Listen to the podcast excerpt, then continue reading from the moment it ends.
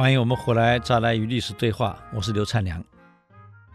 刚谈到这个狄仁杰，这个高宗骂他：“你跟我抗争了几百次，你太过分了啊！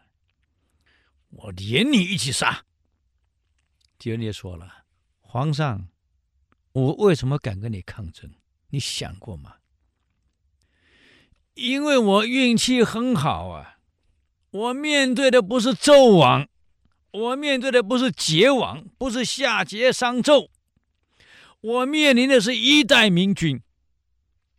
自古以来，唯有君明而后臣子，因为皇上你是一代明君，我才敢跟你抗争三百多次，否则一次我脑袋就没了。感谢上苍，让我有机会辅佐明君，伺候明君。我才有机会在这里跟皇上抗争。既然是明君，我当然要直言。皇上，你是明君，当然听得下去，因为你不是夏桀商纣啊。这四个大将对国家功劳这么大，出生入死，就这么失败一次，为什么一定要杀呢？这皇上气还没消啊，哎。你这拍我马屁，什么明君？啊，奉承而已，不要当佞臣。来人，把这个四大将下狱天牢，明天再议，散朝。你要晓得，唐高宗处理朝政，武则天在旁边听。哎，武则天一句话都没讲。这种事，如果晋惠帝处理这种事，碰到贾南风怎么办？一定杀，杀一批人。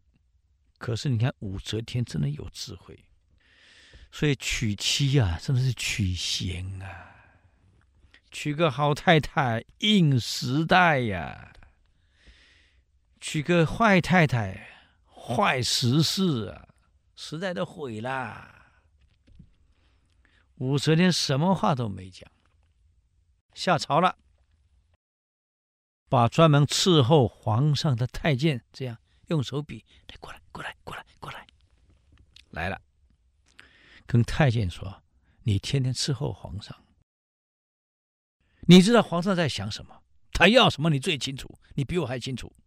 从皇上小时候你就服侍到现在了，你看到他长大的，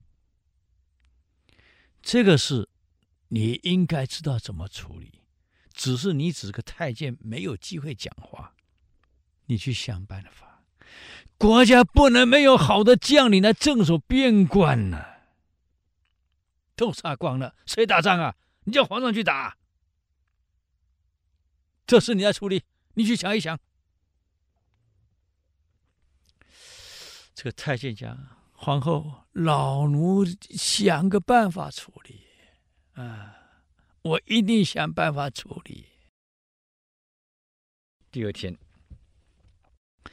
这个唐高宗在睡午觉。这个高宗有个特征，他很孝顺。高宗爸爸是谁？唐太宗李世民。那爸爸不在了，他把爸爸当年穿的盔甲，黄金甲，用个十字架，那十字架上面头是挂头盔，和那个架呢，就刚好穿上他的盔甲衣服，就放在他的床头边。那爸爸不在了，这个高中很孝顺，反正每次进房间、出房间，一定对着先皇的盔甲，很礼貌的礼拜一次。起床、睡觉前一定礼拜一次。这真孝顺哎！中国自古来以孝立国呀，高中很孝顺，会孝顺的孩子绝对不会残暴。我跟你讲，嗯，他老兄正在睡午觉。这个太监很有意思，拿了个拂尘啊，就在清那个盔甲，叮叮哐啷，叮叮哐啷，叮叮哐啷，盔甲嘛，个金属的嘛，那个拂尘他还故意清得很重，叮叮哐啷，叮叮哐啷，很响。这高宗睡午觉一吵，他又怕吵，吵死了！你干什么？啊！太监继续哐哐哐哐哐哐，这高宗柔和的坐起来了。我在睡午觉，你没看到啊？你在干什么？皇上，老奴当然知道你在睡午觉啊。可我在清盔甲的灰尘啊！你什么时候不清？我睡觉清。皇上，我现在要不清灰尘，就没机会了。什么意思？皇上，我担心啊！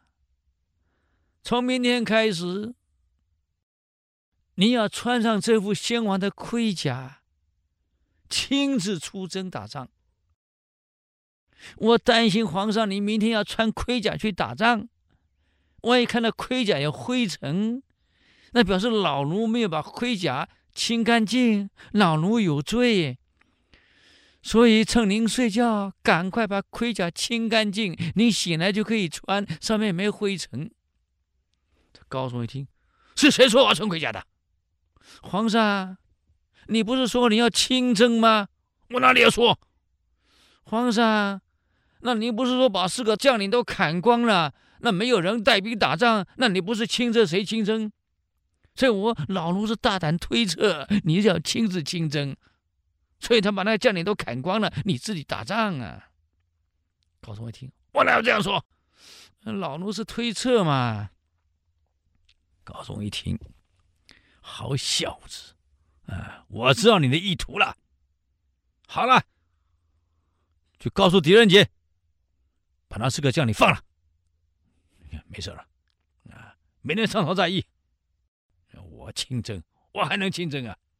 没事了，就用这个巧妙的技巧。你像这个太监老奴上了谏言没有？上了，将领没事儿，狄仁杰没事儿，统统没事儿。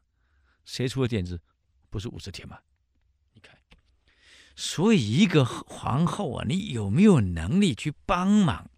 哎呀，这贾南风是成事不足，败事有余，生性凶残呢、啊。他也为了他自己，他也很想当吕后啊，为了自己啊，刚好皇帝有鱼吃。你看，就最后演变成演变成八王之乱，全毁了。最后剩下的这个琅邪王司马睿。在西元公元三百一十七年，只好在建康即帝位，保住晋朝的命脉，历史称为东晋。啊，那么建康等于现在的人南京，那么历史上称他叫晋元帝。那么元帝在建康即帝位以后，很想有一番作为。深深的感受到国家是为什么灭亡，他很痛苦啊。所以希望你们可以上谏言说说我们问题在哪里，我们现在的怎么办，应该怎么解决？怎么解决呢？有个御史大夫、御史中丞，叫做熊远，上了一个历史上很有名的奏折。这个奏折呢，我们就留着下礼拜给各位解说了，非常感谢各位与历史对话，我们下周再见，谢谢。